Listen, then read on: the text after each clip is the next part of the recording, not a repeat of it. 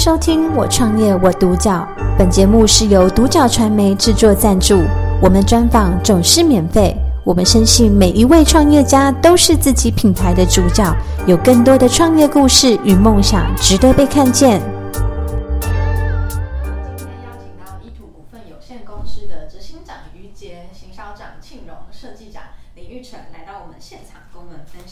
们的创业心路历程和故事。那三位好，你好，你好，大家好。对，对。那首先第一个问题想要请教就是。呃，三位就是当初为什么会想要创立这个依图股份有限公司？是有谁先发想的吗？是一个什么样的起心动念？嗯，依图股份有限公司它其实呃跟一般公司比较不一样，它其实是从一个非盈利走到盈利的状态。那从一七年的时候，我们创立了衣服图书馆。那衣服图书馆的话，是从在台大国北教摆第一个共享衣柜开始。那我们就是希望可以给大家。在这些共享衣柜可以这样免费的交换衣服，那后来一直走到现在，依图股份有限公司是用线上 APP 进行交换的部分。那那时候创业的话，其实是也是大学四年里面就发现说，大家衣柜里面都有非常多衣服。我一个室友他可以有三十八件的牛仔裤，但是他们很常丢到旧衣回收箱里面，想要解决自己的罪恶感。对，但其实这些我们以为是丢进旧衣回收箱会给慈善机构的衣服，其实多数呃至少有七十 percent 以上是被烧掉的。那过去可以出口到海外，也因为最近中国大陆的二手衣量非常多这件事情，所以它慢慢出口成为一个没有办法的通路。那所以交换衣服，或者是在要又透过怎么样的方式，让这些已经被消费的衣服，可以再好好的交到另一个人手上，就变成一个衣服图书馆想要去处理跟解决的问题。那我们也相信每一件呃看似平凡的衣服，它就像是一个故事一样，所以它才会被叫做衣服图书馆。就我们每件衣服都是一个一件衣服一个故事这样子的概念。嗯，对。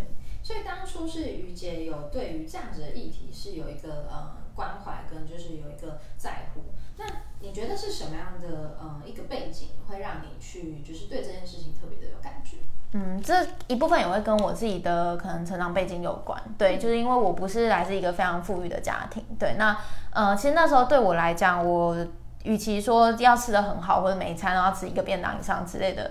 这种我会更想要，我可以打扮得好看这件事情，它对我来讲是更有价值的。但其实，在处理阶级的人很多，处理在处理食物的人很多，但处理衣服，在二零一七年的时候，那时候我觉得处理衣服这一件事情的人没有那么多。但一件衣服，它其实会影响一个人怎么对待你，怎么看待你。所以想要踏进衣服产业，希望让每一个大家其实不穿的衣服可以交到另一个人的手上。对，但实际进来之后，发现为这个议题耕耘的组织很多，然后还有呃，它有更多是可能快时尚造成的环境问题，所以衣服图书馆就慢慢转成处理可能更多跟环保或者跟女性相关的议题为主的社会企业。嗯，了解。那刚刚其实有提到，就是最开始的这个模式好像跟现在的有点不太一样。那可以跟我们分享一下，就是现在呃依图股份有限公司比较主要的一个特色，以及就是你们现在主要的一个服务项目。嗯，我们一开始是用实体共享衣柜的方式，但它就是会有进出人员的限制、场域的限制，还有可以摆放衣服数量的一些限制，这样子。所以我们后来就是开发了线上共享衣柜的 APP。然后让大家就是，只要你把不穿的衣服上传之后，你就可以换到代币，然后就可以去换平台上所有的衣服。因为现在就是，呃，二手衣的市场有人在做租借，然后也有就是在做交换的平台，但是是就是没有一个是专门针对二手衣它的一些特性去设计的一个专门的平台，所以我们希望可以透过。呃，这个 APP 的建制，然后让大家就是把好好可以好好处理自己的衣服，然后也能换到其他自己想要的衣服，然后让衣服有个呃。更好被处理的方式，然后也让交换跟环保成为一种大家的日常，这样子。对，只要你有任何不穿的衣服，你只要把它换掉，你都可以免费在我们的 APP 上换到其他的衣服。嗯。那同时，每件二手衣你也可以用很低价的方式就可以购买。我们希望透过这样子降低门槛，让这些二手衣再重新回到真的喜欢它的人的手上。嗯，这样真的可以减少很多的社会资源的浪费。对对，那也可以做到就是呃环保的这件事情。那这样子就是在这个创业的过程中，就是你们有没有遇到什么样的挑战是比较印象深刻的？好，对，那挑挑战是比较印象深刻。呃，其实衣服出版挑战很多是从非盈利转到盈利的过程里面。对，那呃，其实非盈利的时候，那时候会比较像是大家就是一个团队，然后我们一起为了这个议题奋斗努力这样。那其实，在转到盈利的过程中，有非常多现实跟成本的考量，就包含大家可能会讲说，哎，为什么 APP 还不能够增加什么功能、什么功能之类的？它其实都还是需要去考虑到我们现有的资金，然后我们可以尽力开发跟完成到什么程度。对，这一个部分，其实对我们来讲是比较难的。我们希望交换二手衣这件事情跟买新衣是一样的便利，但因为资源有限的状况，所以我们只能慢慢慢慢的走到那一个地方。嗯，对，这是我们沿途都需要一直去克服的困难，那也会一直努力的把这个问题处理好。嗯，对，因为先从团队现有的一个核心资源，那再下去做扩增。对，对，因为你们的团队成员好像也是就是有呃有最初始的，那像就是玉成可能就是后续加入的嘛。对啊，那当初怎么会就是有一个就是希望嗯、呃、可以，为什么会想要加入这样的团队？那你有什么样的一个想法？就是对于这件事情的认同吗？针针对我吗？就是我那时候加入是因为刚好意图要办一个在剥皮尔的展览，这样。那我加入的时候，那时候玉姐是跟我说他们在做一个二手衣的交换，这样。然后他说他想要去跟大家讲说，二手衣不是一个大家破旧、大家不要的破损、肮脏的东西。他希望把二手衣翻转成一个甚至比新衣更有价值，它是一个有故事、有温度、有传承的东西。就是你从别人手上接来一件衣服，然后你可以接受那个人过去跟这件衣服的相遇的故事，然后你再把自己的衣服传给下一个人。它是一个非常有人跟人之间温度连接的东西。那这个概念是蛮打动我的，所以从那时候开始，我就呃觉得这个是个蛮好的理念，想也想要通过衣服图书馆这个组织，不管是展览的方式，不管是非盈利的方式，还是盈利的方式，慢慢把这个概念散布给大家，这样。嗯，所以这个是你们想要带给顾客的一个价值吗？那有没有什么样的品牌印象是你们会希望被大众所认知的？我们希望给大家的品牌像是刚提到的嘛，就是二手衣是一个比新衣来的有其他更多优势的地方，它并不是一个别人破旧肮脏的表东西。然后还有很重要是，因为我们是透过交换的模式，所以在交换中蛮重要的是它是一个连接，是人跟人之间的一个连接。这样，那像我们从衣服切入，其实我们也会同时希望大家去看到更多更多问题，比如说关于人的故事，人这个人生命故事，或者关于贫穷，或者是因为我们现在主要做女装，然后还有我们成员部分，我们会更在意性别的部分。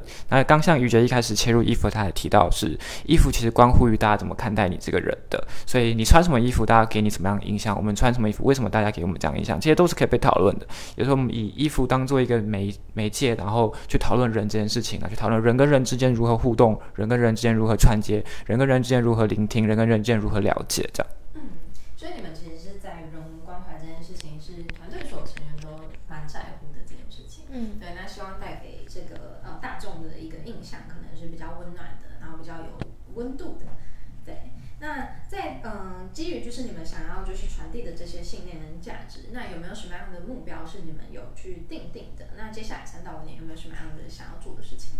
嗯，我先讲一下商业上的目标。那理念的目标的话，等下可能就会讲的比较大一点。商业上的目标的话，就是现在虽然大家只有北部的。二手衣可以进行交换，对，那我们当然是希望在明年二月之前就可以扩展到全台。那除了 APP 的版本的话，也在二月到四月希望可以推出网页的版本，然后让大家可以更容易的去用代币免费的方式买下这些衣服，或者用现金把二手衣买下来也可以。对，那也会在十二月今年年底之前就串接完 Seven Eleven 的物流，然后让大家可以更便利的进行交换。那在女装的后面的话，会更想要去进行童装的买卖跟交换。那童装的部分的话，是因为其实这个这个族群他们的汰换率也很高，那它的单价也是比较高的。所以如果他可以，呃，这群人真的不用了，就可以用一个比较低门槛的方式送给下一个人或换给下一个人的话，我觉得会是我们蛮想做到的事情。那同时的话，呃，因为童装这一部分的话，也会很重视大家怎么看待二手衣，所以在童装部分的话，你可以希望可以搭配一些实体的体验店，然后让大家实际上去看到二手衣它的样子，然后去打破这层迷思。像今天我穿的所有衣服的话，都是二手衣，对，但大家就可以很清楚的知道说，其实二手衣真的不是一个可能破旧或不好的衣服。那长期的话，当然也是会往国际市场的方向去进行准备。有没有办法让换衣或者是买卖二手衣这件事情成为一个所有人的日常？然后有没有可能不止在台湾，不只是在台湾，对吧？包含在亚洲的其他国家，也是用这样子的模式去解决我们每一年每一年丢掉大量大量的衣服。台湾一年就有七万两千吨被丢弃，那它有没有可能是更多更多可以送到下一个人手上？嗯，了解。那刚刚说到的这个经营理念跟就是你的一个目标愿景这块，可以跟我们分享看看吗？呃，我觉得有一个很重要的话，可以回到我们之前有做过一个展品。那那件那个展品的话，是那件衣服上面串联了很多不同彩色的线。然后，其实我们很想跟大家讲的是。呃，每一笔消费都在决定我们的未来。我们今天看到很多的环境问题，我们今天看到很多贫穷问题。环境问题它可能是很多面向，可能跟气候有关，可能跟太排放有关。那这些东西都还是回归回来消费。所以，我们可不可以用一个？不要要求大家做到环保这么高的道德标准，我们可不可以找到一个更简单、更容易的方式，让大家是有办法跟我们的环境去共存的，让我们的消费模式是可以永续的，让我们不会真的有过度的消费，这是衣服图书馆最想做到的事情。嗯，对，真的是在一个解决问题的一个角度去看待这些事情，这样子。那这样子，呃，最后一个问题想要请三位就是分享。那如果说有朋友想要创业，那想要跟你们走相同产业的切入的话，有没有什么样的建议跟分享给他们？嗯，我觉得第一个是要想清楚自己的停损点，嗯、就是包含说你可能两呃两到三年内你希望可以做到什么程度，然后或者是你愿意负债多少钱，这个东西它其实是很现实的。嗯、那有时候其实跟你的能力不一定有关系。跟运气有时候也不一定有关系，有有可能就是这个领域它就是真的做不起来，所以我觉得认清自己有怎么样的停损点之后，剩下的事情你都可以去做，你你也会冲得比较义无反顾。那第二个的话是学习的能力真的是非常重要的，就是呃包含说我跟千荣一开始都是社会系背景，那包含开始做 APP 之后有非常多可能 code 的问题，然后有非常多可能商业上的问题，这些都是需要一直去学习的。所以，我建议大家，如果真的想要创业的话，一开始可以先把自己的这个创业的 idea 告诉自己，可能三十个朋友。那你从告诉这三十个朋友的过程里面，你会收到很多很多的回馈，那你也会得到一些资源的帮助，你就可以帮助你的想法变得更完整，然后还有更知道下一步你要怎么去做跟走。这样，我觉得这是很很重要的模式。嗯，那庆荣跟玉成有没有要帮我们补充？就最后一个问题哦。我觉得其实创业虽然大家感觉都会觉得很看自己个人的能力，但因为创业不是创业牵扯到很多面向，所以我觉得比起个人能力很强这部分，更重要的是你有没有这个。虽然你没有这个能力，但你有没有这个能力去找到你需要的资源，可能可以帮助拥有其他你没有能力的人去帮助你完成这件事。嗯。嗯我的话就是也顺便跟两位伙伴讲，就是 温馨的一句话：创业之余也要照顾好自己的身体哦。哇，有够温馨！两位有没有什么话要就是跟跟玉成说的？我们希望我们可以把实体体验店做出来，就可以做很多你想要的衣服的故事，我们都可以一起把它完成。对对，体验店一部分也是实行啊。对对。了解，那庆荣的部分呢？嗯，就大家要和平相处，大家加油，大家加油。听起来好像是平常火药味。没有。好啦，那我们今天真的很开心可以听到三位的分享，因为其实创业这件事情其实不外乎就是解决很多的问题这样子。嗯、对，那其实对于社会企业来说，它真的是能够去提升整个社会的，嗯、呃，不管是嗯、呃、人文关怀也好，或者是说对于环境保育也好，那我觉得这个其实都是真的很值得去。在更多人去看见跟在乎的事情。感谢收听《我创业我独角》，本节目是由独角传媒制作赞助，我们专访总是免费。你也有品牌创业故事与梦想吗？订阅追踪并联系我们，让你的创业故事与梦想也可以被看见。